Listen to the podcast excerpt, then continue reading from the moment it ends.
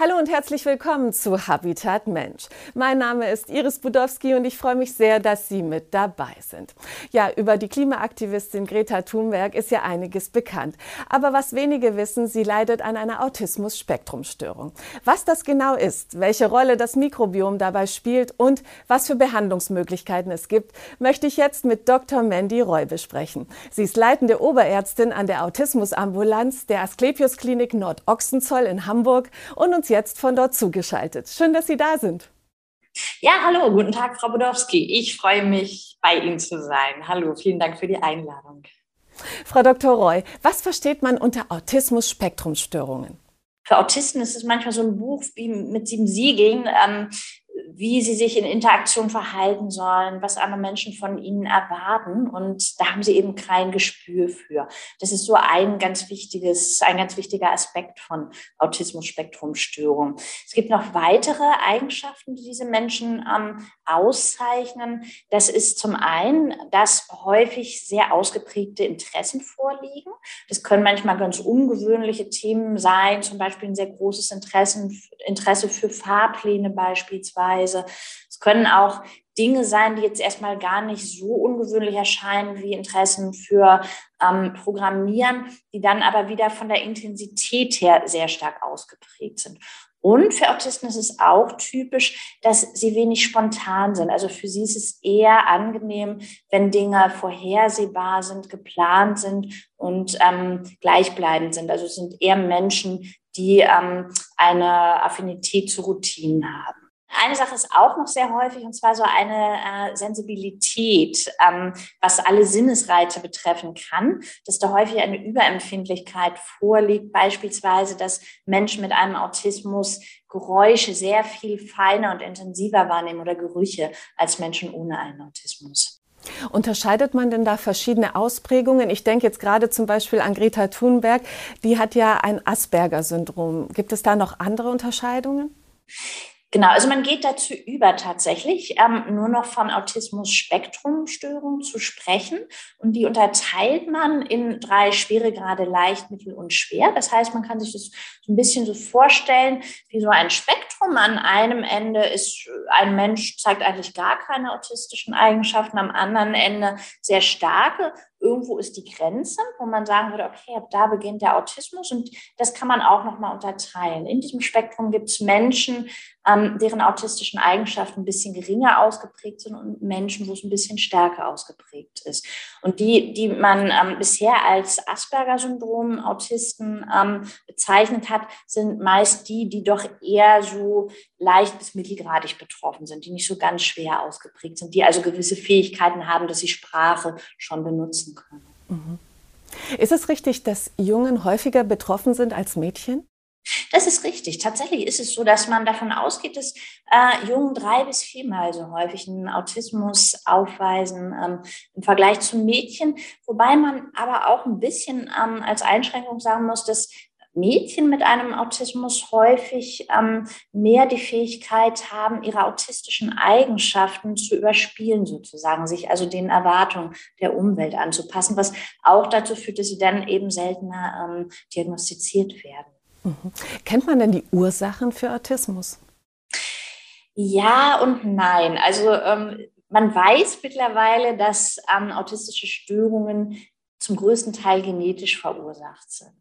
Ne? Aber selbst bei eineiigen Zwillingen ist es so, dass nur in 90 Prozent der Fälle beide Zwillinge ähm, betroffen sind. Das heißt, neben genetischen Faktoren gibt es offensichtlich auch Umweltfaktoren. Ähm, welche das genau sind, ist halt noch ein bisschen unklar. Also man weiß es von, von dem einen oder anderen Wirkstoff, ähm, dass wenn ähm, Menschen den oder Frauen in, den, in der Schwangerschaft ähm, den einnehmen, zum Beispiel bei Proteinsäure, dass das mit einem erhöhten Risiko einhergeht, dass das Kind dann einen Autismus aufweist. Aber wie gesagt, es ist so, dass es schon ähm, genetisch verursacht ist. Ne? Auch da ist aber nochmal wichtig zu wissen, es gibt nicht das eine Gen, ähm, was zum Autismus führt, sondern wir wissen, dass es mindestens 200 Gene gibt, die zum Autismus beitragen. Interessant finde ich ja auch, dass Adipositas in der Schwangerschaft mit Autismus in Verbindung gebracht wird. Da gibt es auch eine Mäusestudie dazu. Können Sie uns da ein bisschen mehr dazu sagen? Genau, das ist korrekt. Also man hat ähm, so einen Versuch gemacht, wo man ähm, Mäuse, die schwanger waren, ähm, ernährt hat, sehr fettreich und dann gesehen hat, dass die Nachkommen autistische Eigenschaften zeigen. Jetzt fragt man sich, wie kann man denn bei einer Maus sehen, ob die autistisch ist? Das kann man daran sehen. Einmal auch hier, dass das Sozialverhalten der betroffenen Mäuse verändert ist und dass auch die Mäuse dazu neigen, ähm, sich in ihrem Verhalten immer zu wiederholen. Ne? Also wenn diese beiden Eigenschaften äh, ausgeprägt sind, weiß man, okay, das, äh, das Gehirn dieser jungen Maus ähm, funktioniert oder hat Merkmale des Autismus. Was ich auch sehr interessant finde, ist, dass Antibiotikagaben in der frühen Kindheit auch mit Autismus in Verbindung gebracht werden. Ist denn da was dran? Ja, also es gab tatsächlich Fälle, vor einigen Jahren, ist schon ein bisschen länger her, ähm, wo ein, also es hat eine Ärztin sozusagen an ihrem, ihrem eigenen Kind beobachtet, es hatte eine Mittelohrentzündung und ist mit Antibiotika behandelt worden und hat danach plötzlich autistische Eigenschaften aufgewiesen. Ähm, auch hier hat man verschiedene Untersuchungen gemacht und gesehen, dass sich das Darm, äh, die Darmflora, die Darmbakterien sehr verändert haben, dass die sogenannten Clostridien ähm, im Darm dieses Kindes überhand genommen haben. Und als man wiederum Antibiotika, Antibiotikum gegen diese Bakterien gegeben hat, ähm, man also dem Darm wieder die Chance gegeben hat, sich auf ein normales Level einzupendeln hinsichtlich seiner Bakterienbesiedlung, sind die autistischen Eigenschaften auch wieder weggegangen. Mhm. Wie schwer ist der Alltag für Autisten? Was belastet Sie? Womit ja, beschäftigen Sie sich? Mhm. Ja, also tatsächlich ist es so, ähm, dass wir in unserer nicht autistischen Welt natürlich bestimmte, ähm, wie soll ich sagen, Ansprüche an unsere Mitmenschen haben. Ne? Wir setzen erstmal voraus, dass das Gegenüber auch ein Gefühl hat für soziale Situationen, dass es weiß, wie man kommuniziert und ähm, dass es mit solchen Reizen die wir als normal, also normale Geräuschkulisse ganz äh, normal sozusagen umgehen kann, ähm, wie, wie fast jeder andere auch. Und gibt es aber halt ein Prozent der Menschen, die sind Autisten und bei denen funktioniert es nicht so. Und ähm, die ähm, Wahrscheinlichkeit, dass es zu Missverständnissen kommt, ist zwischen Autisten und Nicht-Autisten nochmal deutlich größer, gerade wenn man halt um diese Unterschiede nicht weiß. Und das macht für den Autisten den Alltag natürlich sehr schwer, weil in der Regel ist er es, der dann ausgegrenzt wird. Und was bedeutet es für Familienangehörige, mit einem Autisten zu leben? Worauf müssen sie achten? Worauf müssen sie sich einstellen? Mhm.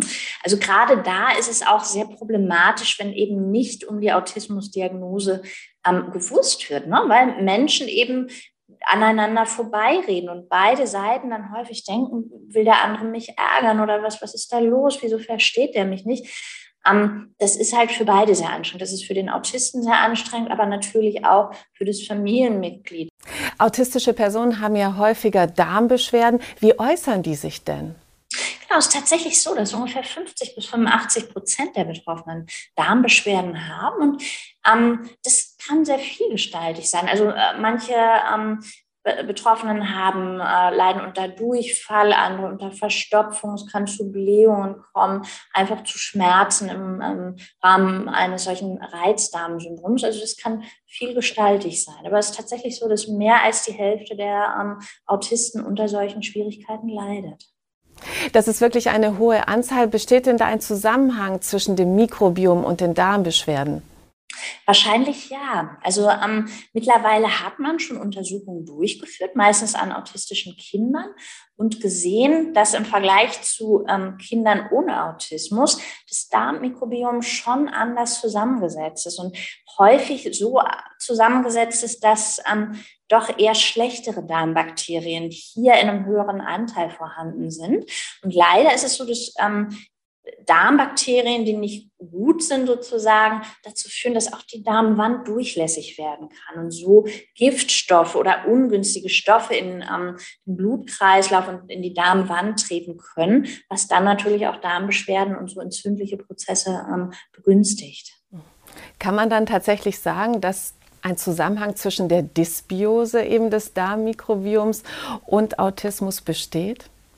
Die ähm, Untersuchungsergebnisse deuten darauf hin, ne, dass es ein Faktor möglicherweise sein kann. Wobei ich nochmal sagen muss, ähm, bisher die meisten Studien an Kindern wirklich ähm, äh, erfolgt sind. Ähm, um das bei Erwachsenen auch tatsächlich zu verifizieren, müsste man auch Erwachsene da auch nochmal verstärkt untersuchen, aber die Wahrscheinlichkeit liegt natürlich nahe. Vielleicht können wir gerade noch mal dieses Thema Darmdurchlässigkeit, auch bekannt als Leaky Gut, noch mal ein bisschen erläutern.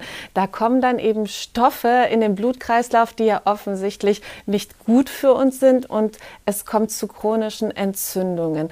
Vielleicht können Sie noch mal erklären, was das wiederum mit Autismus zu tun hat. Genau, es ist so, dass diese Stoffe, also das sind, können zum Beispiel Stoffe aus den Wänden ungünstiger Bakterien sein oder es gibt ungünstige Bakterien, die bestimmte Fettsäuren produzieren und ähm, dadurch, dass die in diesen in die Darmwand ähm, durch diesen Leaky Gut sozusagen ähm, durchgehen, gelangen die unter anderem auch im Blutkreislauf.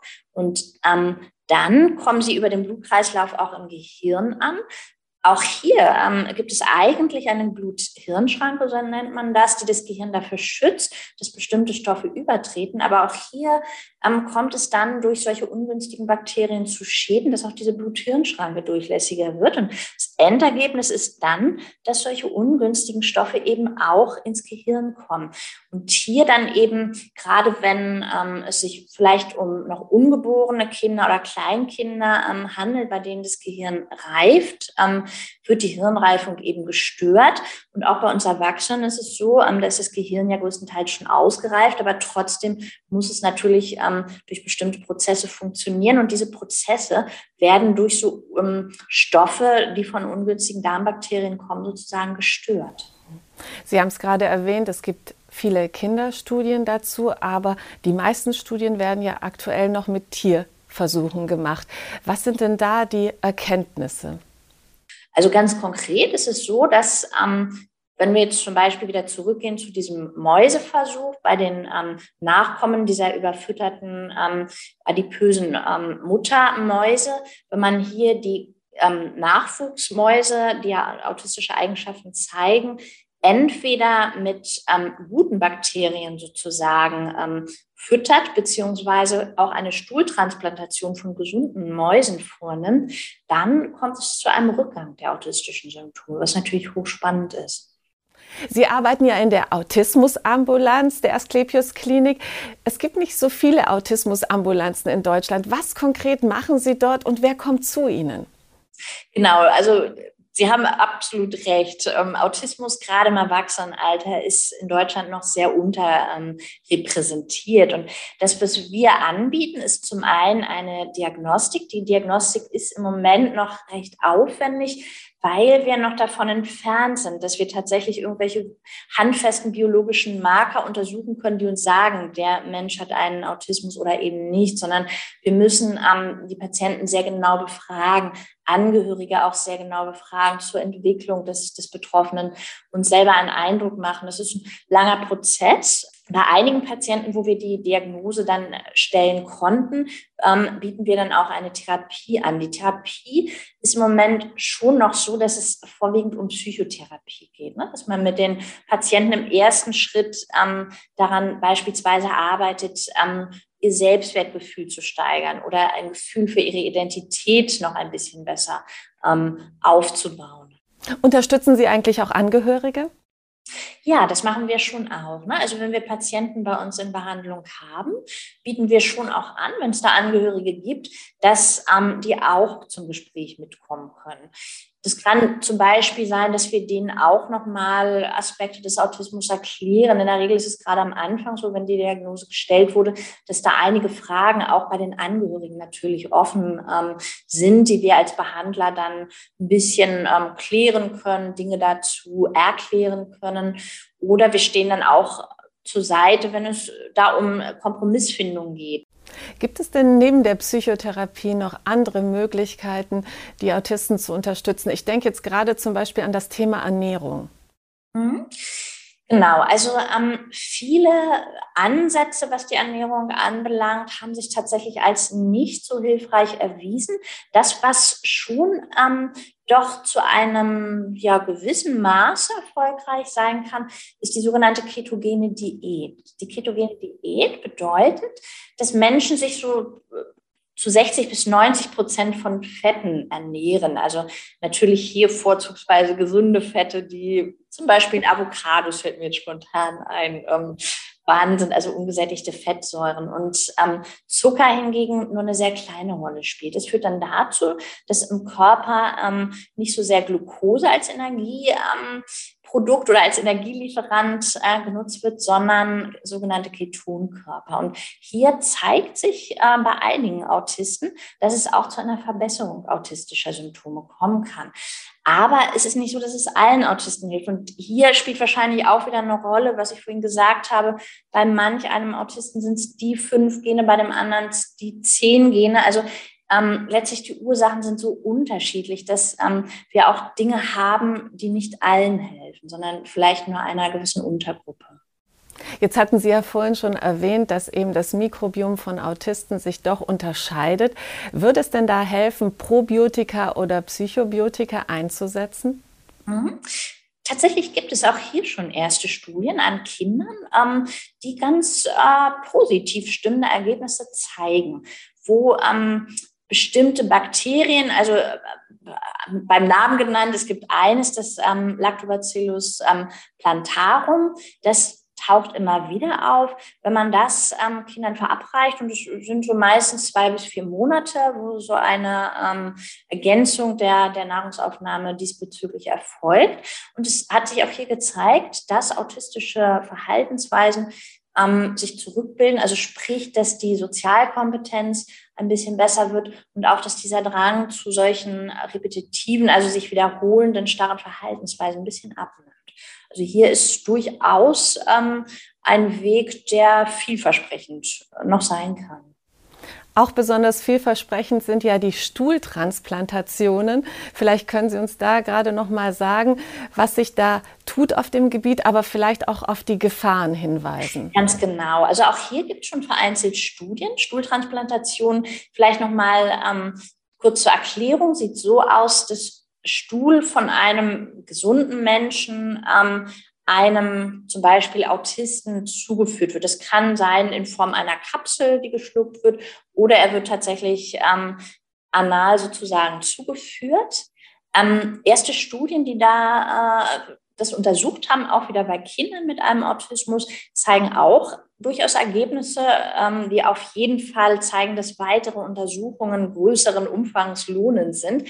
Aber man muss auch sagen, es ähm, klingt vielleicht so ein bisschen erstmal befremdlich auf den ersten Blick, aber vielleicht äh, ungefährlich. Aber auch hier gibt es Dinge, die beachtet werden müssen. Also zum Beispiel, ähm, also es hat sich gezeigt, dass manche Erkrankungen, wie zum Beispiel ähm, Typ 1 Diabetes oder rheumatische Erkrankungen, sich leider auch von dem ähm, Menschen, der den Stuhl sozusagen spendet, auf den Empfänger übertragen können. Also das sind sicherlich Dinge, die mit ähm, Weiterentwicklung der Forschung in den Griff bekommen werden können. Aber zum jetzigen Zeitpunkt ist es tatsächlich noch ein Risiko, was da besteht, was man auch im Hinterkopf haben muss. Was denken Sie, wie lange wird es noch dauern, bis vielleicht eben gerade die Stuhltransplantation als Therapie für Autisten in Frage kommt? Ich glaube, das ist gar nicht so einfach, da irgendwie eine Zeit um, vorzugeben also intuitiv würde ich jetzt mal sagen, drei bis fünf Jahre wird das sicherlich mindestens noch dauern, bis es so weit sein könnte, ähm, dass es wirklich in die Praxis Einzug hält. Ne? Wichtig ist halt, dass man groß angelegte Studien ähm, durchführt, ähm, wo die Methodik auch wirklich sehr sauber ist, wo verschiedene Dinge berücksichtigt werden, wie Antibiotikagabe, auch wo ein bestimmtes Individuum lebt, hat per se schon mal Einfluss auf das ähm, Darmmikrobiom durch unterschiedliche Ernährungsgewohnheiten. Und hier sind eben große, umfangreiche, kontrollierte Studien einfach erforderlich. Und das braucht natürlich ein bisschen Zeit auch. Wenn wir jetzt noch mal in die Zukunft blicken, halten Sie es denn für möglich, dass man vielleicht irgendwann das Mikrobiom tatsächlich als Diagnosetool einsetzen wird, um Autismus zu erkennen und dann eben auch richtig zu therapieren? Mhm. Auch das würde ich tatsächlich nicht ausschließen, ne? dass, ähm, das vielleicht auch nochmal als sogenannter Biomarker, ähm, der relativ eindeutig zu interpretieren ist, zur Verfügung steht. Also ähm, wenn wir da jetzt ganz visionär sind, das, im Moment ähm, in der Wissenschaft sind, sind ja viele Themen gerade, die sich sehr stark entwickeln. Also ich denke da an künstliche Intelligenz wäre vielleicht auch eine Sache, wenn man das mal kombiniert. Ähm, künstliche Intelligenz, die versucht, feine Unterschiede im Darmmikrobiom zu finden zwischen Autisten und Nicht-Autisten, kann sein, dass uns das vielleicht einer ähm, objektiveren Diagnostik ein Stück weit näher bringt, ja. Frau Dr. Roy, das sind doch sehr, sehr spannende Aussichten. Also wir werden das auf jeden Fall mit Interesse verfolgen und ich bedanke mich ganz, ganz herzlich für Ihre Zeit und dieses tolle Gespräch und wünsche Ihnen für Ihre Arbeit in der Autismusambulanz alles, alles Gute. Ich bedanke mich auch für dieses sehr spannende Gespräch und ja, vielen Dank und auch Ihnen alles Gute. Dankeschön. Das war Habitat Mensch für heute. Mehr Informationen zum Thema Autismus gibt es auf unserer Facebook-Seite und natürlich können Sie all unsere Sendungen jederzeit auf YouTube abrufen. Ich bedanke mich für Ihr Interesse und sage Tschüss. Bis zum nächsten Mal.